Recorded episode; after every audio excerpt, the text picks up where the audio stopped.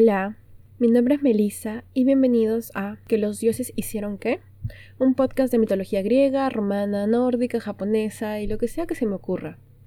No sé si se nota, ya lo dije en el episodio anterior, pero por si se pasaron de frente al 2, porque el episodio anterior lo volví a grabar y volver a subir, em, se darán cuenta que tengo un nuevo micrófono. ¡Yay! ¡Aplausos! Una de las razones por las que me he comprado micrófono es porque de verdad ni yo misma soportaba el sonido de los capítulos anteriores. Y si han estado desde el inicio y se han quedado hasta ahora donde puedo mejorar la calidad de audio, gracias. Gracias por escuchar, gracias por escribirme siempre. Saben que pueden encontrarme en que los dioses que en Twitter y en Instagram ya me expusieron por no hacerle caso a la cuenta de Instagram. Es que se me cerró la cuenta y eh, no tenía cómo ingresar, pero ahora la voy a arreglar y la voy a poner bonita. Y también me pueden seguir en Instagram en que los dioses que. Y vamos a empezar con la segunda parte de lo que será la historia de El pobre Edipo. Ahora que ya cambié de hosting, eh, también puedo, bueno, si quieren escuchar la historia pueden ir al capítulo anterior y van a saber toda la historia de mi calvario, el calvario que he tenido que vivir esas últimas semanas.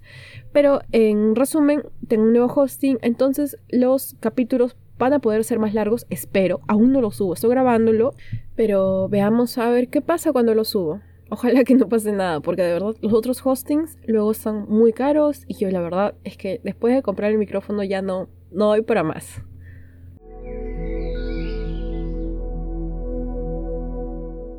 Bueno, empecemos la historia entonces. En el capítulo anterior nos quedamos en que están en todo ese tipo de, mm, de escena de telenovela mexicana donde Edipo se está enterando de sus orígenes y luego llega una persona y le dice esperen, paren todo, algo más que agregar a esta desgracia y luego aparece el otro, hay que traer al criado, no espérense, el rey ha muerto, ¿no? Todo esto, toda esta escena parece novela, ¿cierto? Eh, nos quedamos entonces de que llega el mensajero de Corinto anunciando de que el rey había muerto. Entonces pide a Edipo que vuelva, porque Corinto no tiene rey, por favor, ven y gobiernanos. Y Edipo dice, está bien, el, el, rey ha muerto, pero todavía la segunda parte puede cumplirse, la parte de lo que, del destino que había vaticinado el oráculo, que era que él iba a casarse con la reina y, como si nada, como si fuera algo de conocimiento público, el mensajero le dice no te preocupes porque tú no eres el hijo de estos reyes, tú no eres el hijo de los reyes de Corinto, tú fuiste adoptado porque te encontraron colgando por los tobillos en un árbol. Todo esto frente a Yocasta. Ahora, de repente para Edipo no tiene tanto sentido, pero para Yocasta sí. Y todo esto lo dicen enfrente de Yocasta. Obviamente Yocasta queda horrorizada. No, encima que hace un ratito estaba hablando de cómo los adivinos son unos mentirosos, así que no se han cumplido, llega este y le hace dar cuenta de que lo que habían temido todos estos años se ha cumplido. Ella se ha casado con su hijo, ese que abandonó de bebé por su lado, y al escuchar estas palabras, Edipo sabe que todo lo que él había estado temiendo era verdad. Enloquecido, va a buscar a Yocasta, quien para este momento ha desaparecido. Así, cuando Edipo llega hasta el lugar donde ella estaba, ya era muy tarde. La encuentra sin vida, pues se había suicidado. Pobre Edipo. No soporta más todo lo que le está sucediendo, y a modo de evitar ver todas las tragedias que tenía enfrente, decide arrancarse los ojos, tomando un prendedor que tenía el vestido de Yocasta. Su dolor y lamento eran tan grandes que sentía que un ciego no era suficiente castigo. Pide así que lo presenten ante el pueblo de Tebas como parricida, incestuoso y como una maldición del cielo, como una desgracia para toda la humanidad. Los criados obedecen, pero a pesar de ser presentado como estas cosas tan terribles, el pueblo recuerda lo justo y generoso que había sido, de alguna forma ellos sabían de que estas cosas terribles no lo definían y no podían evitar sentir una compasión infinita hacia él. Edipo así se autoexilia de Tebas, dejando el trono a Creonte, quien era el hermano de Yocasta, en calidad de regente hasta que sus hijos sean mayores. Y es así como vemos que la primera parte de la historia de Edipo no era tan enfermiza como se pinta. Si bien la consecuencia es igual, en la que un hijo, o sea, las historias que hemos oído con la historia que les estoy contando, el final es igual, ¿no? Un hijo que se enamora y se casa con su madre y mata a su padre. Pero como hemos visto, no es algo que se hace conscientemente, y cuando se entera de lo que ha hecho, siente profundo repudio por sí mismo. Qué destino tan terrible que le tocó. Tal vez a causa de los pecados de su padre. Probablemente sea eso, pero nunca por, por pecado propio. Muy triste historia, ¿no? Pero bueno, lamentablemente, ese no es el fin de Edipo, no es el fin de su historia. O sea, nada empieza, el sol no se asoma todavía. Para aligerar un poco la historia, podemos decir de que no todo es tan terrible. Bueno, casi todo bueno, la mayoría. Ya, está bien, el 95% es terrible. Pero al menos esta parte no lo es tanto. Poquitito. O sea, lo que viene después de esto, porque esto también es terrible. Me refiero a sus hijas. A su hija Antígona. Después de enterarse de su terrible origen, uno esperaría que tenga un conflicto sobre sus padres, y seguramente ella lo tiene. Atravesará seguramente por su propia crisis, pero finalmente concluye que su padre ha obrado inconscientemente, que es un hombre triste y desgraciado, y que ahora más que nunca necesita de la mayor comprensión y cariño. Su otra hija, Ismene, también comprende a su padre, y mientras Antígona sale a buscarlo y acompañarlo en su vida fuera de Tebas, Ismene se queda en casa para abogar en su favor, y así, en algún momento, esperar que su padre pueda volver a casa. Aunque es poco decir que Antígona es quien se lleva el mayor peso del sufrimiento que viven estas hermanas. Ella es entonces quien acompaña a su padre deambulando por la tierra, porque recordemos que para este punto Edipo está ciego. Ella se convierte así en guía y en báculo de su padre. Ahora, cuando digo vagar, me refiero a que Edipo no tiene más un hogar, no tiene más riquezas, no tiene nada. Vive de limosna en limosna y su hija sufre la misma suerte. Felizmente, sus desgracias no serán eternas, pues el oráculo había proclamado que un rayo de esperanza le sería concedido. Los dioses dijeron han considerado que sus faltas serán involuntarias y por ello le auguran que el castigo no será eterno. Así el pobre Edipo vive con mucha frugalidad y pobreza, esperando el día en que sus penas se acaben. Edipo y Antígona viajaron por muchos pueblos y países por mucho tiempo. Un día llegaron a una aldea de Ática, muy hermosa, llena de olivos. Edipo decide descansar del tan largo viaje sentándose en una piedra. Pero un lugareño que por ahí pasaba se sorprende de ese par, los ven raros, y les dice que tienen que marcharse, porque ese lugar es un lugar sagrado. Dios, la gente, si tan solo supieras lo que el pobre vivido, déjalo sentarse en la piedra dos segundos, por favor. Ya en este punto yo también estoy sufriendo por el pobre Edipo. Después de una corta conversación, le da información sobre el lugar en el que estaban, casi sin querer. Recordemos una vez más, una vez más, que Edipo está ciego, así que él ha caminado sin saber por dónde iba. Después de recolectar en su mente los datos que esta persona le ha, le ha dado, se alegra lo más que se podría alegrar Edipo a este punto, porque ya es poco más que un trapo el pobre. Pero dentro de todo, encuentra un poquitito de alegría, pues se da cuenta que su viaje al fin había terminado. Verán, el oráculo le había manifestado que sus penas se terminarían cuando él llegara a la región en que habitaban las Eumínedes. Estas son las furias.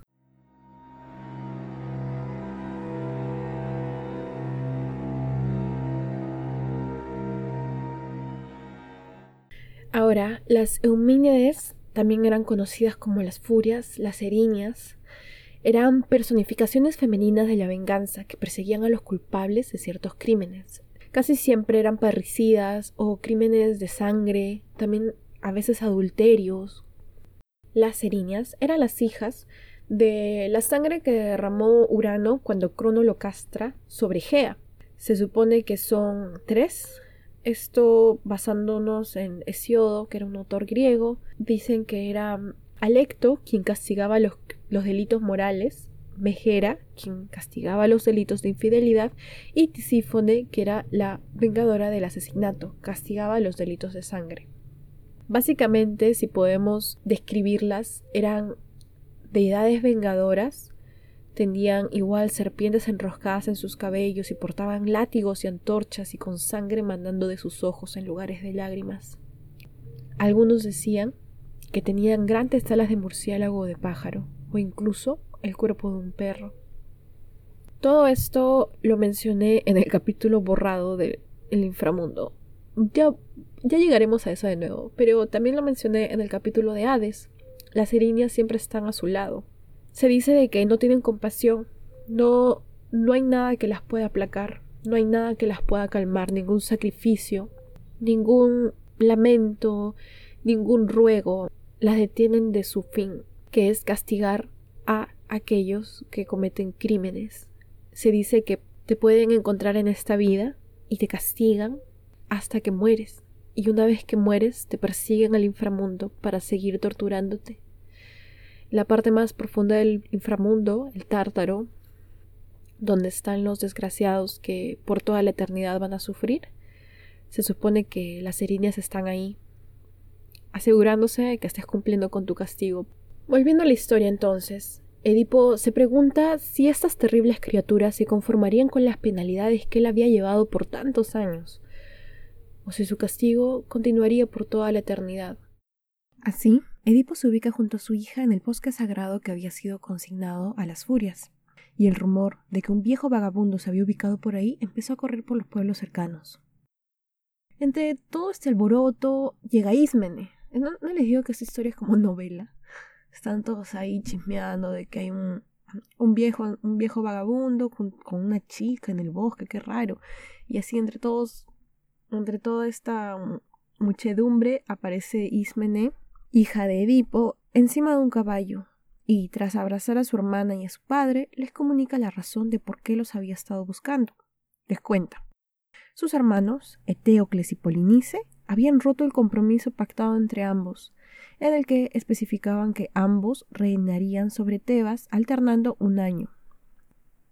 Eteocles, al parecer, habiendo terminado el plazo suyo, se había negado a dejar el trono a Polinice.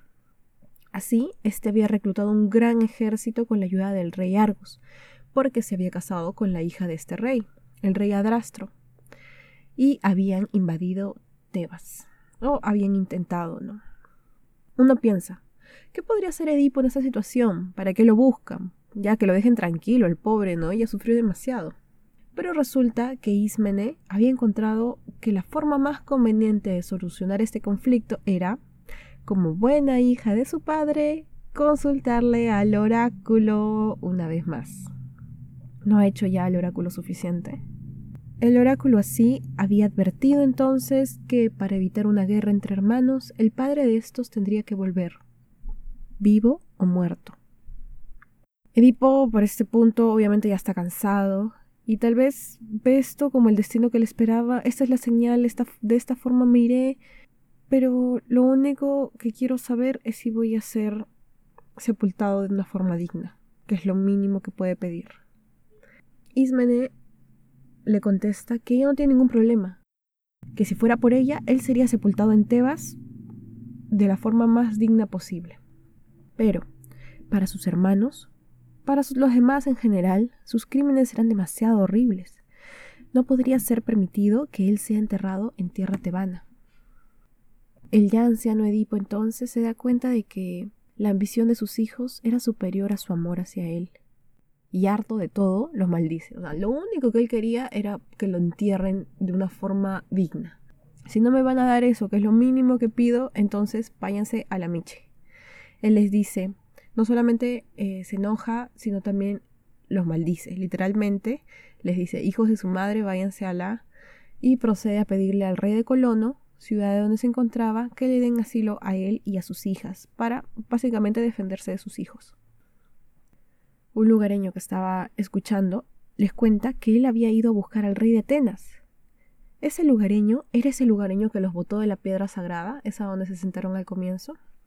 Pero contrario a lo que uno puede imaginarse, el rey de Atenas de esta época era nada más y nada menos que Teseo, Teseo es un héroe, bueno, un héroe, ni tan héroe, pero bueno, cuya historia veremos más adelante, prontito. La cuestión es que Teseo acude con su séquito para saber más detalles y básicamente para chismear qué estaba pasando, porque aparentemente el chisme le ganó, ¿no? Viajar esa distancia, viajar toda esa distancia un rey solamente para saber qué pasaba. Mm. Así, cuando Teseo descubre a Edipo y después de una breve conversación, le pregunta cuál era el motivo de su viaje, por qué estaba en este lugar. Edipo le dice entonces que lo único que desea es vivir sus últimos días ahí y ser enterrado dignamente. No le queda nada más que desear. A pesar de ser invitado por Teseo para que se quede en Atenas, Edipo decide quedarse en Colono, pues sabe que ahí su destino se cumpliría. Lamentablemente, las desgracias no terminan para él. Bueno, a este punto creo que ya ni le importa. Llega Creonte, para llevarse a Edipo a la fuerza y así evitar la terrible guerra entre los hermanos, hijos de Edipo, por el trono de Tebas. Felizmente, los habitantes de Colono habían sido conmovidos por la historia de este, como todos nosotros, y lo protegieron, por lo que al final ellos no pudieron llevárselo. Pero, al no tener opción, atrapa a Ismene y Antígona como rehenes. Dios, esa familia es una desgracia. Pero en resumen, Teseo intercede y las chicas son libres nuevamente. Teseo lo ayuda bastante a Edipo. Los intentos por traer de vuelta a Tebas a Edipo no terminan ahí. Todos estaban como locos porque querían evitar esta guerra. No se imaginan quién también fue a verlo a pedirle que regrese. Polinice. Así es, el desgraciado de su hijo tuvo la cara para ir a pedirle que regrese a Tebas, aun siendo él y su otro hermano tarado quienes lo expulsaron. Le dice, Padre, necesito que vuelvas porque me he aliado con otros siete reinos, me he casado con la hija del rey de Argos y estoy ahí refugiándome. Pero para obtener el éxito solo falta tu regreso. Obviamente lo hice sonar más cariñoso de lo que seguramente fue, porque recordemos que Polinices solo quiere que vuelva porque eso le dijo el oráculo. Edipo deberá devolver para que no mueran ambos. Básicamente, para tener el éxito necesita de que Edipo esté de su lado. Lo que a él le importa entonces es ganar, no necesariamente su padre. Edipo nuevamente le manda a volar, sal de acá mal hombre, no te ayudaré. Y no es todo lo que le dice, de paso le agrega por ahí, y hacerás en tu sangre como tu hermano en la suya, a modo de maldición. Finalmente, y porque la historia de los hermanos Sonsus ya me aburrió, nos ahorraremos detalles y diremos directamente que el honor y el orgullo valían más para ellos que cualquier otra cosa, por lo que terminan luchando a muerte, y eso es conocido mm, esto será conocido más adelante como la expedición de los siete contra Tebas. Los siete reinos que se unen para atacar a Tebas. Es descrita muchas veces como el episodio más dramático de la mitología griega. Y si desean un capítulo sobre eso, me pueden escribir en Twitter, decir, ya saben, denle like, suscríbanse, este, comente y bueno, esas cosas. Finalicemos la historia con Edipo entonces. Al poco tiempo de esos sucesos, se dice que la tierra tembló como todos los inviernos en Perú. Y Edipo supo entonces que su momento había llegado. El final de sus días, su descanso al fin. En presencia de Teseo, bendijo la ciudad de Atenas por el apoyo, por el refugio. Como por milagro, como si pudiese ver, se internó en el bosque de las furias. Con paso seguro y firme, llegó a una cueva cuyo umbral estaba cubierto de bronce y que la tradición decía comunicaba directamente con el reino de Hades, y por esto las erinias estaban por ahí. Despojándose de sus harapos, los lavó cuidadosamente y se vistió con un traje limpio, brindado por sus hijas. De pronto se escuchó un estruendo tan fuerte que llenó de temor a Antígona e Ismene, las cuales abrazaron temblorosas pero muy fuerte a su padre, por última vez. Con voz firme, Edipo les dijo, Hijas mías, a partir de ahora ya no tienen más un padre.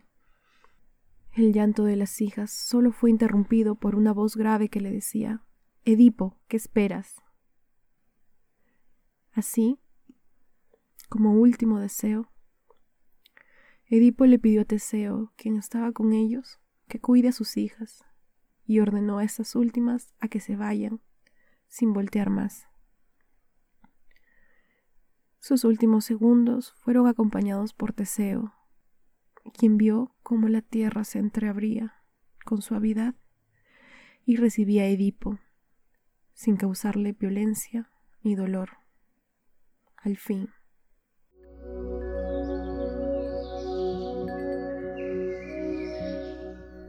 El oráculo había predicho que mientras no se descubriera el lugar de la muerte de Edipo, Atenas sería próspera. Y es así como termina la historia de este pobre hombre, víctima de una maldición mucho antes de que él existiera. Una historia muy triste que no solo lo alcanzó a él, sino a toda su extirpe, y que dio origen a tantas obras literarias y representaciones en el arte. Lamentablemente, quisiera que Antígona e Ismene tuviesen un final feliz. Esto se ahonda más en la historia que les conté, la de los siete contra Tebas, pero básicamente Antígona e Ismene también mueren de una forma muy triste, muy terrible. Obviamente los hermanos se matan y es así como se cumple la maldición original, la que fue lanzada contra Layo, en la que le decía de que toda su extirpe se exterminará a sí misma. Así termina toda la descendencia de, de Layo y así termina el pobre Edipo.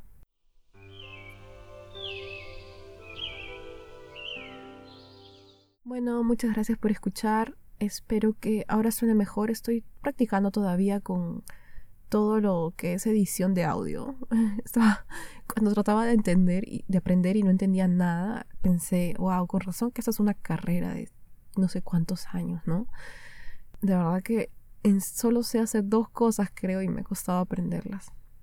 Pero estoy feliz por hacer esto. Gracias por escribirme. De verdad me hace muy feliz cuando me escriben. Así que síganme en Twitter en que los dioses que.